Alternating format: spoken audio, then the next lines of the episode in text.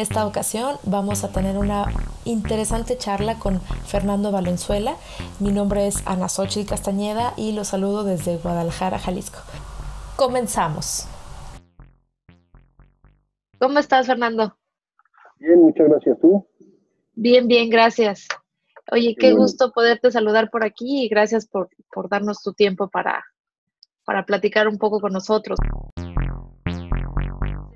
experiencia ha sido sobre todo en el ámbito educativo, ¿cierto? Sí, yo llevo, bueno, más o menos 30 años trabajando en América Latina, eh, en la parte de tecnología y siempre he estado vinculado a la educación, los últimos 10 años totalmente dedicado a innovación educativa y tecnologías para la educación. Perfecto. Eh, bueno, desde esta experiencia, ¿tú qué nos podrías compartir sobre lo que son las metodologías activas en la educación? Yo, yo creo que la, educación evidentemente está pasando por una transformación muy de fondo en, en todo el mundo. Se está discutiendo cómo, cómo transformar cuáles son los elementos relevantes. Entonces estamos viviendo un periodo de experimentación donde realmente no hay una sola fórmula, un solo currículum, una sola manera de llegar a las cosas. Entonces, creo que las, las reflexiones que para mí son más trascendentes en este sentido tienen que ver en, uno, acercar la forma de aprender con la forma en la que vamos a vivir. Eso por un lado. Por otro lado, eh, otra, otra reflexión importante es que no, no puede haber un aprendizaje significativo si no establecemos también una relación significativa. Y hoy estamos frente a un perfil de, de estudiantes que están mucho más informados, pero sobre todo mucho más eh, empoderados. Entonces tenemos eh, casos de adolescentes, de niños que están realmente eh, influyendo en la agenda política, económica, social de, muchos países, inclusive del mundo. Y esto no se veía hace, solo algunos años, niños como como que están levantando temas como el, cuidado del medio ambiente, como la inclusión, eh, como la paz eh, y como la educación. Eh, y esto pues hace que nos demos cuenta que el, tipo de, educación que nosotros le tenemos que dar a estos niños ya no pasa por, por llenarles de contenido. Entonces, esta idea de aprender más de las personas, que de las clases, de eh, crear una, un espacio mucho más colaborativo en la educación, para mí son como los principios de esta, de esta nueva forma de enseñar. Ok, eh, bueno, comentas cosas muy interesantes, ¿no? Como este de aprender cómo vamos a vivir, o sea, realmente tenemos que hacer esta vinculación, ¿no? De eh, lo que los niños están haciendo actualmente, de conectarse en un canal de YouTube o conectarse en, sus redes sociales o empezar a promover proyectos dentro de su comunidad, pues realmente es una forma como ellos se van a ver en un futuro muy, muy cercano, ¿no? Y creo que ese es el primer elemento que me gustaría resaltar, porque cuando hablamos con, nuestros compañeros en, en las capacitaciones, casi los cuatro somos, eh, estamos trabajando de alguna manera como entrenadores o buscando esta conexión con otros, pues lo primero que nos preguntan los, maestros es, es que ¿para qué? ¿Para qué quieres que yo cambie mi forma de, lo que ya hago? Porque eh, pues me sale muy bien, ¿no? Mis niños sacan 10 y, yo estoy muy contenta con eso, ¿no? Y, creo que esto que tú, tú eh, haces énfasis de, pues aprender a vivir como, como lo, o sea, aprender desde la forma en que estamos viviendo y cómo vamos a vivir, es algo que tenemos que poderle transmitir a los, a los, a los maestros, ¿no? Como tal. No sé qué, qué opinas al respecto. Sí, yo, yo creo que desde el punto de vista de los maestros eh, necesitamos un, un, balance que es bien complejo de, de, adquirir, ¿no? es decir, primero necesitamos saber qué de la parte pedagógica sigue siendo significativo y ya no es entregar contenido o un, un método de aprendizaje pasivo. Por otro lado, tienes que ver que la tecnología realmente es una herramienta para potenciar. Entonces tienes que tener una mirada a la pedagogía, una mirada a la tecnología y muchas veces una mirada inclusive a los presupuestos para que eso sea viable. Entonces realmente te encuentras con eh, gente que sabe mucho de pedagogía pero no entiende de tecnología, gente que entiende de tecnología y piensa que la tecnología es la respuesta a todo y no la puede acomodar pedagógicamente y después pues tienes una dificultad para hacer que eso sea viable desde el punto de vista de los recursos, de la inversión financiera, de los presupuestos, de los, gastos que esto puede implicar, y realmente lograr es que esas tres fuerzas entren en balance es un desafío bien, bien complejo que normalmente no puede ocurrir solamente desde las escuelas, desde los gobiernos, desde los profesores. Ese es un, un aspecto. Por otro lado, pues también estamos como viviendo un tiempo único en la historia de la humanidad, ¿no? Que Hace algunos años se hablaba de enseñar para entornos vulnerables, enseñar para entornos inciertos, eh, muy complejos, muy ambiguos, y, realmente pues eso va en contra de, los profesores, porque los profesores, si hay algo que nos, nos saca de, control, es justamente la incertidumbre, la vulnerabilidad, este, la ambigüedad. Entonces, una respuesta es correcta o no correcta, tú te puedes sacar en un examen seis o siete, pero no, no te estamos enseñando para vivir en un mundo ambiguo o, complejo o incierto, y eso pues son de los primeros elementos que te dejan ver que estamos enseñando para, para otra época, ¿no? Donde, donde el, primer punto es que los profesores tenemos que abandonar áreas que eran de control para irnos a temas mucho más flexibles y eso pues implica una transformación muy profunda. Sí, y bueno, tocas aquí un tema importante, ¿no? Eh, ¿cómo, ¿cómo, conjugar eh, estos conocimientos pedagógicos con los conocimientos de tecnología? Eh, ¿Cómo hacer estos vínculos entre los expertos para que no hablen, pues, solos, ¿no? O contra la pared unos a los otros sin, sin saberse escuchar mutuamente. Sí, y, entonces esto obliga a que los docentes, los profesores, las instituciones estemos muy conscientes de, lo que está pasando afuera, ¿no? Es decir, no hay hoy ninguna industria que no tenga un impacto transformador radical, sin precedentes, y, sobre todo que, que, no esté viviendo incertidumbres muy profundas. Entonces, pues se, están cambiando modelos de negocio, estructuras organizacionales, la estructura inclusive de la, de la sociedad, de, la, de, las ciudades, de los roles del, del, gobierno, y hay cambios que pasan por, por la automatización, hay cosas que están operando mejor ya como plataformas, no como activos, ¿no? Los ejemplos clásicos de, de Airbnb, de Uber, todas estas disrupciones que no ocurrieron desde adentro de una industria, es decir, un taxista jamás iba a modernizar su, plataforma, su, llegada a, los usuarios, y lo mismo nos está, nos está pasando a nosotros en la educación. Nosotros difícilmente vamos a ser capaces de transformarnos a nosotros mismos, y entonces hay que preguntarse desde dónde va a venir la disrupción a la educación en tiempos de desarrollos pues de, altísimo impacto, ¿no? La inteligencia artificial, la robótica, los datos, la, realidad aumentada, el Internet de las cosas, los drones, el blockchain, o sea, realmente la, la, expectativa de los estudiantes, la información de los estudiantes, la tecnología a la cual ellos se van a enfrentar, pues obliga a que desarrollen unas habilidades muy distintas y eso desafortunadamente no está integrado en, la forma en la que aprendemos hoy. ¿Tú crees que los profesores están en contacto con todos estos conceptos? O sea, como que los tienen comprendidos desde un nivel de inteligencia artificial, blockchain y todas estas cosas que tú nos comentas. No, definitivamente en mi experiencia, yo, trabajo con cientos de, escuelas y instituciones universitarias en varios países del mundo y estoy permanentemente en, en, foros, en consultoría, en proyectos de transformación. Y realmente lo que, lo que ha pasado es que, eh, digamos, solamente hace quizás 8 o 10 años, 2007, 2009, pues uno hablaba de las brechas de conocimiento y probablemente las podríamos clasificar en tres grandes lugares, ¿no? La, brecha de saber leer o no saber leer, la brecha de saber inglés o no saber inglés y la brecha de saberte relacionar con la tecnología o no saberte relacionar con la tecnología. Entonces habría como tres, tres grandes espacios que dejaban atrás a las personas que sí sabían o que sí estaban vinculadas a esos conceptos de las que no lo estaban. Bueno, hoy te puedo decir que las brechas son mucho más de tres y para muchos más millones de personas.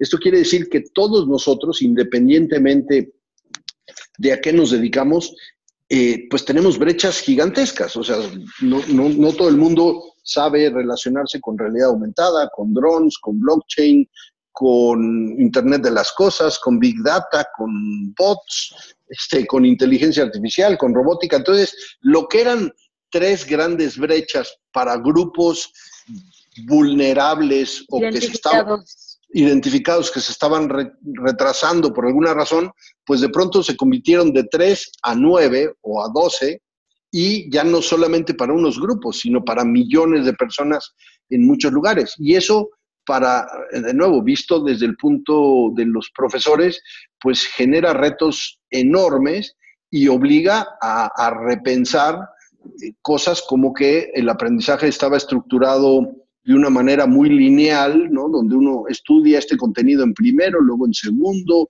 todos tenemos el mismo examen, aprendemos y procesamos el mismo contenido al mismo tiempo, pues casi, casi como si todos fuéramos a vivir en la misma casa, con el mismo coche, trabajando en el mismo lugar, ¿no? Entonces yo, yo siempre hago, hago esta metáfora que si nosotros, en lugar de ser profesores, fuéramos arquitectos, pues estaríamos construyendo casas que, estarían a, medio terminar y que nunca podrían vivir en este mundo porque no tienen las estructuras que le corresponden al mundo en el que vamos a vivir.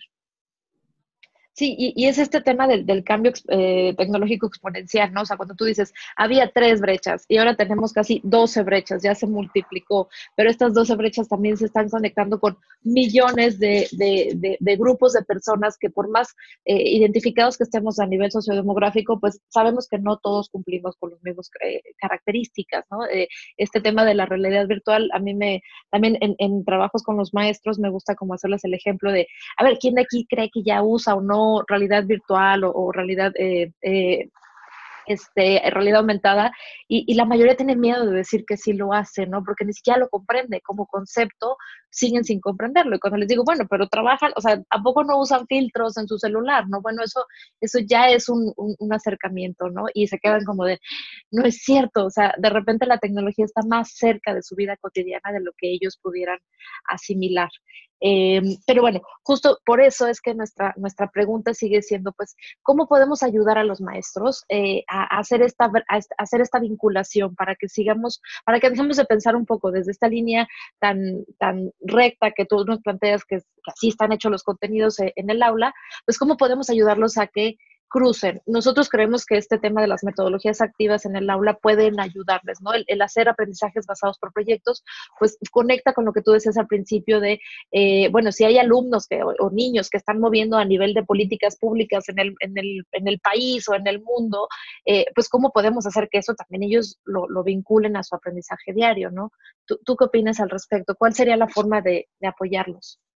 Sí, sin duda. Desde mi punto de vista hay que ir rompiendo un poco la camisa de fuerza que obligaba a dar clases en un entorno de control, ¿no? O sea, es decir, sabíamos qué contenido que teníamos que entregar la semana 1, la semana 22, la semana 37, todo estaba establecido en un currículum que alguien había definido como que eso es lo que se enseña, estas son las materias, y de pronto, pues lo que tenemos que hacer es cambiar las, lecciones, ni siquiera es un tema de, de, cambiar la tecnología. De nada serviría cambiar la tecnología si no cambiamos las lecciones. Y para eso, pues hay que ir rompiendo estas estructuras. Eh, yo, por ejemplo, te puedo contar un, eh, trabajo que hice recientemente donde poníamos una, un equipo de inteligencia artificial, una de estas eh, Amazon Alexas pero la poníamos en un salón de clase no como si fuera una computadora, sino como si fuera un compañerito de clase que tenía capacidades distintas y los poníamos a desarrollar proyectos que estaban basados en una verdad ambigua. Eh, esto se, llama, por ejemplo, puntos de vista opuestos, eh, en los cuales pues, no, no existe una respuesta correcta, sino existen posiciones eh, multidisciplinarias, transversales, para las cuales puedes tú apreciar elementos o argumentos eh, válidos en, posiciones totalmente opuestas y totalmente contrarias. Eh, entonces, uno es usar la tecnología no como una herramienta, sino como un complemento de la capacidad humana. Dos, entender que los proyectos tienen que desarrollarse en entornos donde no existe una verdad absoluta, donde todo es ambiguo, incierto y tomar la validez de un lado como del otro. Entender que inclusive el trabajo en equipo, normalmente los, trabajos en equipo que desarrollábamos en, en las escuelas, pues nos obligaban a juntarnos en grupos de dos, tres, cuatro personas, pero casi siempre pues nos juntábamos con, con la gente que era más afín a nosotros. Ahora hay que usar herramientas como, por ejemplo, vamos a hacer eh, grupos de trabajo con gente que no es afín a ti, con gente probablemente inclusive colaborando con tu enemigo, colaborando con gente en la que no confías, colaborando con gente que tiene habilidades totalmente distintas, eh, inclusive integrando, por ejemplo, chicos o, chicas con, con, discapacidad para saber colaborar y saber integrar eh, en una forma inclusiva, habilidades distintas, mucho más sensibles. Entonces, hay una serie de, elementos que son que tienen que ver con, esta, eh, con este aprendizaje activo, pero que tienen que estar diseñados a partir de cambiar las lecciones, a partir de perder el control del contenido de la clase, de la estructura, a partir de enseñar para la vulnerabilidad, para la ambigüedad, para la complejidad y utilizar esas lecciones conectadas con lo que realmente está pasando en el mundo. Y en el mundo está pasando que tenemos eh, capacidades tecnológicas que complementan al ser humano, tenemos problemas gravísimos que el, el mundo no ha logrado resolver como temas de inequidad de género, de inclusión, de pobreza, de medio ambiente, de deficiencias con el agua. Y entonces todos esos elementos nos obligan a que nuestras lecciones tengan que ver más por las habilidades humanas distintivas, más que por las materias, pero si no diseñamos experiencias con estos elementos, pues difícilmente estamos preparando adecuadamente a los estudiantes. Oye, ¿y qué tal quedó ese, e, esa implementación de Alexa en el aula con este... Eh...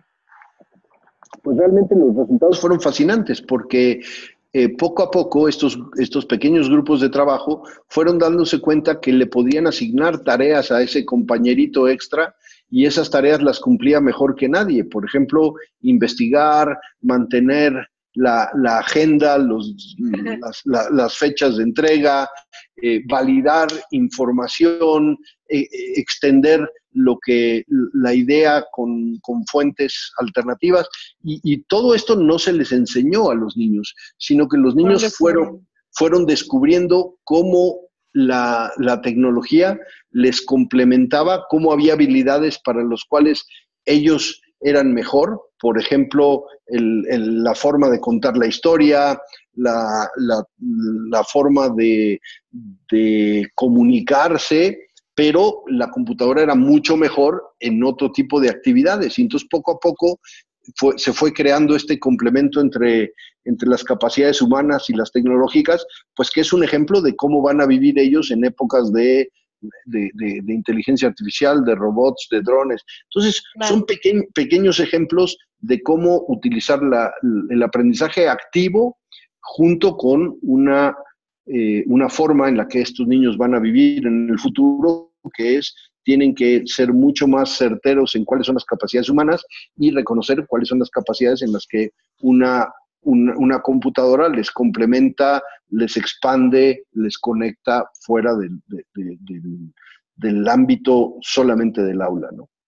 ¿Y los maestros qué opinaron al respecto? Porque otro de los argumentos regularmente es, y de Internet, ni siquiera de inteligencia artificial, es no, no, va, no consulten en Wikipedia porque Wikipedia no está bien. Eh, no, no, me imagino qué dijeron al respecto de una, de, de una Alexa, ¿no? Como inteligencia artificial dentro del aula. Sí, pues evidentemente es, justamente lo que, lo que yo hablaba. El ejercicio para los maestros va en, dos, en, dos sentidos. El primero es dejar de ser los dueños de contenido y empezarse a parecer a, un curador, por ejemplo, curadores de, museos, de galerías, de revistas, ¿no? Que no son los dueños del contenido ni los que más saben de la obra, sino los que diseñan una experiencia para los alumnos. Eh, entonces, esa es una primera transformación. Y la segunda eh, es como este modelo, no importa la edad inclusive de los profesores, porque yo encontré profesores que superaban los 50, 55 años, pero sin embargo son capaces de abandonar el control para irse a, elementos mucho más flexibles. Entonces, es como si yo hago, yo hago mucho esta metáfora de que una persona, una escuela, una organización no necesariamente es joven o vieja por el número de años que tiene operando, sino por el grado de flexibilidad y el grado de control que tiene. Entonces, un, niño a los cuatro o cinco años es extremadamente flexible, pero también extremadamente descontrolado. Entonces hay que tener cuidado que no meta el dedo en, la electricidad, que no se queme con algo caliente, que no se caiga, etc. Bueno, lo mismo pasa con los maestros y con las instituciones. No pueden ser tan descontrolados porque entonces ah, es un caos pero tampoco pueden tener tanto control que sean viejos. Y, esto es, o sea, cuando haces una estructura demasiado burocrática, demasiado rígida, demasiado ordenada, demasiado controlada, entonces no hay cabida para la experimentación, no hay cabida para, el, para la falla, no hay cabida para la flexibilidad. Entonces lo que tenemos que hacer como personas, como profesores, es perder suficiente control para ser mucho más flexibles, pero flexibles a un grado más adolescente, es decir, no es que nos vamos a caer y a quemar, sino que vamos a, permitir la experimentación, el fallo, la prueba y error, pero sin necesariamente perder el control. Entonces creo que esas son pequeñas como herramientas de donde, de donde los, los profesores pueden ir haciendo cambios. Sí, y, este tema que, comentas de ser curadores es muy importante, ¿no? Como eh, por este miedo de, perder el control de la información, el, profesor siente que, pierde el, objetivo de su labor docente, ¿no? Que es enseñar. Y, cuando le, lo invitamos a moverse del lugar y, decir, bueno, no, no, vas a enseñar algo, vas a construir el conocimiento con tus estudiantes y, puedes ser el curador de la experiencia de, de aprendizaje. Creo que eso es como el, punto más importante que tenemos que lograr transmitirles a los profesores, ¿no? Sí, y este miedo que tienen del Internet creo que es muy válido. Evidentemente, eh, el Internet ha generado ambos lados de la moneda, ¿no? Ha generado potencias increíbles, capacidades, conexiones espectaculares, pero también ha traído riesgos. Y si, no sé si acompañaron eh, las noticias de hace unos días apenas, ni siquiera semanas, pero tanto Facebook como Google como Twitter eh, lanzaron anuncios súper trascendentes eh, en los cuales estaban como echando marcha atrás a muchas de las, de las eh, funcionalidades y de las visiones que les hicieron ser tan exitosos y se están dando cuenta de las consecuencias de, de este uso de tecnología tan eh, masivo y tan con incentivos un poquito perversos, ¿no? Es decir, darle tanto, tanta relevancia a un like, por ejemplo, en, Facebook y, y, lo que eso tenía. Entonces ha generado bullying, ha generado agresión, violencia eh, y, falta de adaptabilidad, que inclusive ha llevado a consecuencias fatales, ¿no? Mucha gente, incremento de suicidios, depresión y todo esto. Entonces, las, las propias fuentes de conocimiento hace apenas unos días dijeron, a ver, vamos a cambiar nuestro diseño y lo hicieron casi de forma coordinada. En cuestión de 10 días anunció Facebook, Twitter y Google que van a cambiar los incentivos de conectividad, los, le van a dar mucho más valor a la calidad de las conversaciones que a los likes, van a cuidar mucho más la violencia, los fake news, eh, el bullying, todas estas cosas, y eso mismo está pasando a nivel de, negocios. Las, las, empresas están también dando un giro radical y están empezando a cuidar mucho más el impacto que tienen, ser más justas, ser más inclusivas. Empresas como Starbucks, como Disney, como Walmart, que, que están creando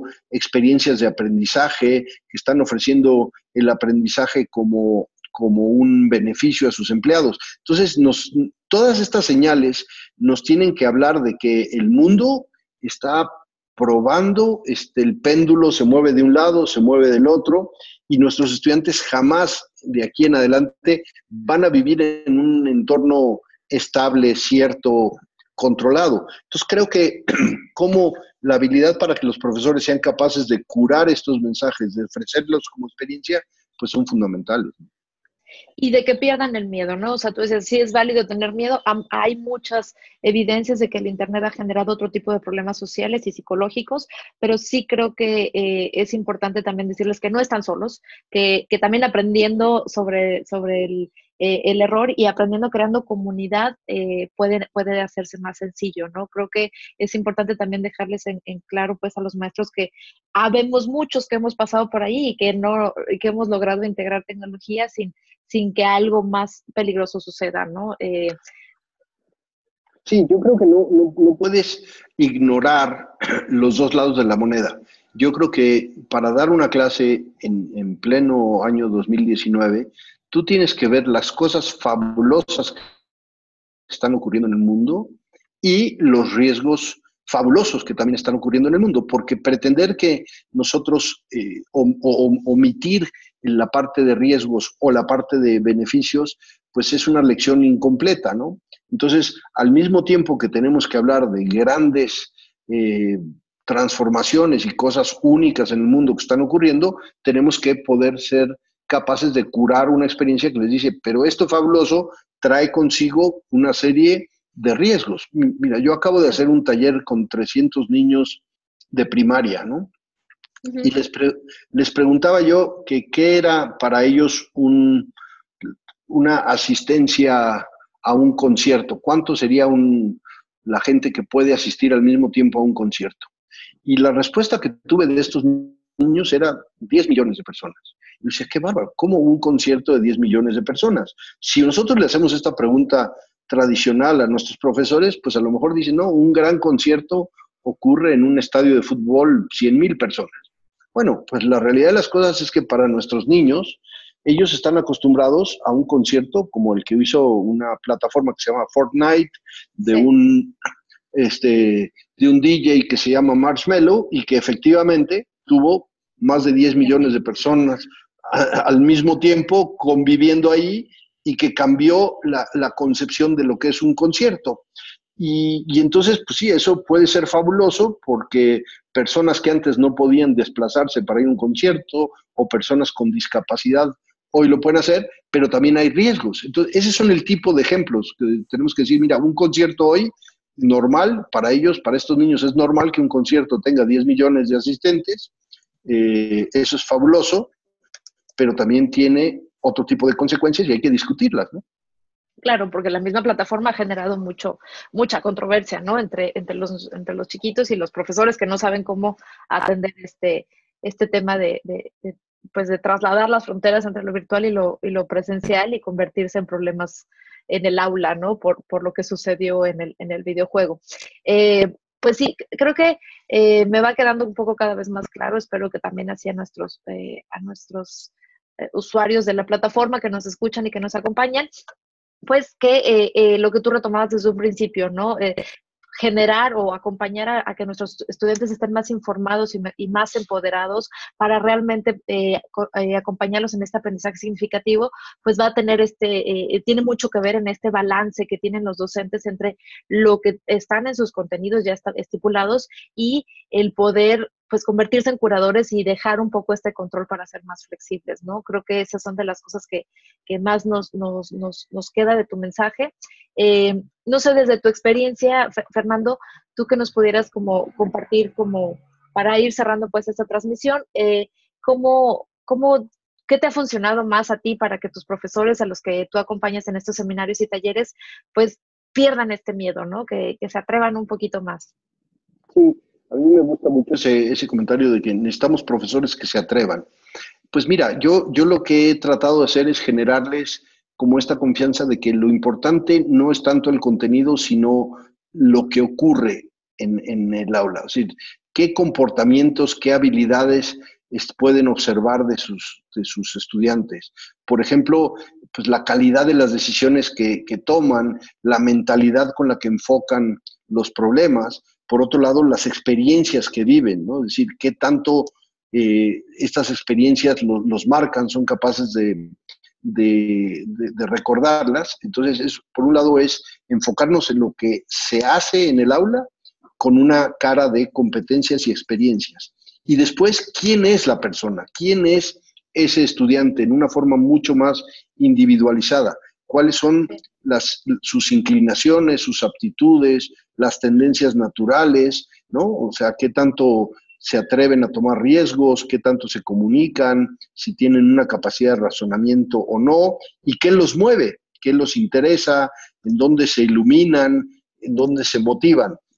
Entonces, de alguna manera, yo les ayudo eh, a través de varias metodologías y consultorías y talleres a pensar que en una clase tienen que ocurrir estas cuatro cosas, ¿no? Dos relacionadas con qué haces, dos relacionadas con quién eres, y eso te permite diseñar estas experiencias eh, de una forma mucho más eh, potente.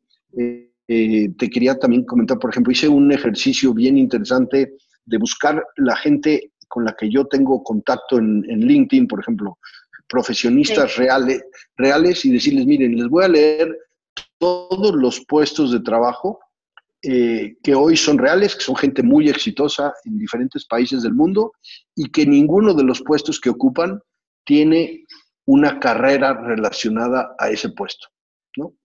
Entonces, tienes, por ejemplo, un Chief Network Officer, no hay ninguna carrera que te prepare para ser Chief Network Officer o curador de marcas o eh, generador de experiencias o este, estudios del futuro. Entonces, yo junté más o menos 40 personas reales, personas que yo conozco, que están en el mundo profesional y que sus, su, su puesto de trabajo no existe como carrera en ningún lugar.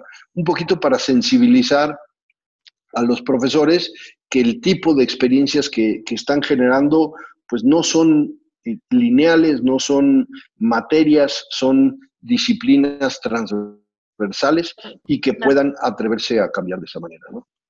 Y, yo creo que eso es lo, más rico, ¿no? Poder también, eh, pues, darles el ejemplo a los profesores, así como queremos que ellos eh, construyan estas experiencias de aprendizaje a partir de cosas reales, pues también nosotros como, entrenadores de, los profesores, como personas encargadas de su capacitación, pues también conectarlos con la realidad, ¿no? Creo que enseñar a partir del, ejemplo es la mejor manera y, poderles mostrar que sí hay esos puestos de los que hablamos tanto eh, en esta frase ya que se ha, resonado por todos lados, ¿no? de de, los niños de hoy, 20 años van a salir y, van a estar eh, trabajando en cosas que no imaginamos, con tecnología que no conocemos, resolviendo problemas que aún no conocemos, ¿no? Entonces, eh, creo que sí es bien importante como conectar a los profesores en, esta, en, este sentido con, cosas reales y, y, qué mejor ejemplo que LinkedIn, ¿no? Que, es una plataforma que muchos deben de conocer, una plataforma, una red social para profesionistas, para conectarnos, eh, en donde gracias a esta, pues Fernando y yo pudimos estar en contacto desde hace muchos años y, y por eso estamos hoy en, este,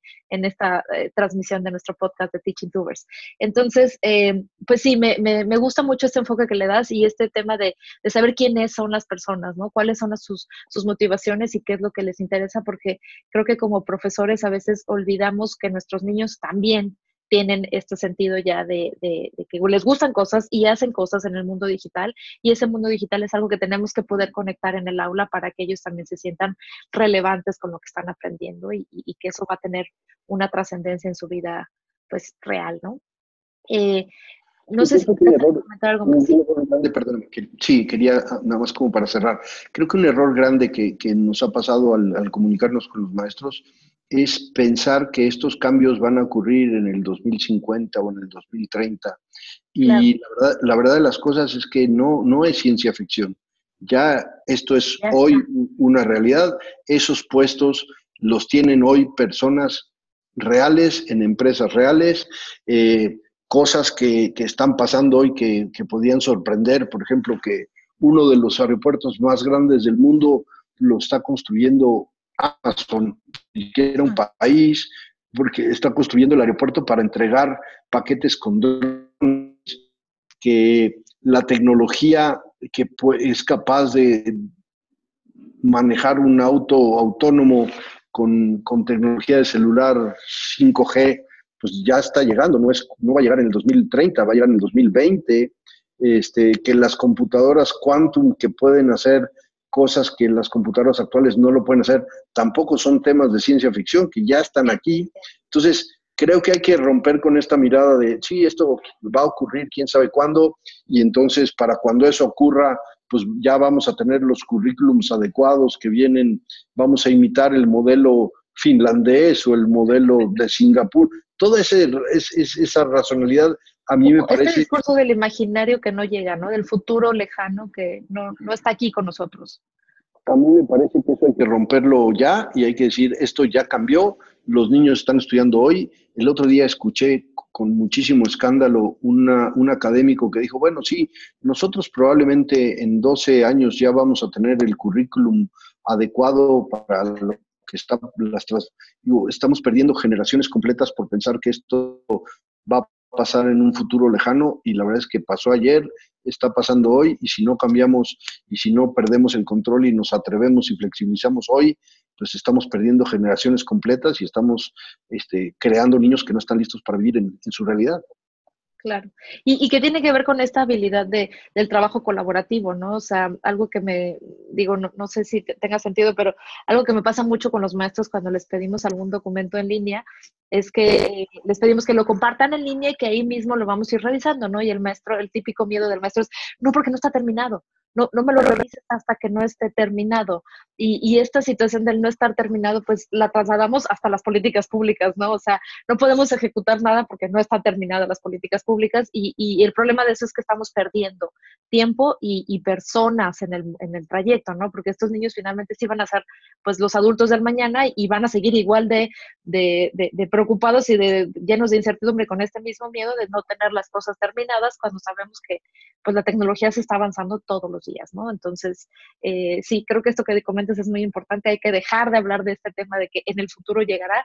Ya llegó, ya lo estamos construyendo. Eh, a nosotros nos gusta platicar de eso también desde la perspectiva de el, el, el futuro se construye hoy y desde hoy, pues, ¿qué nos toca hacer como maestros?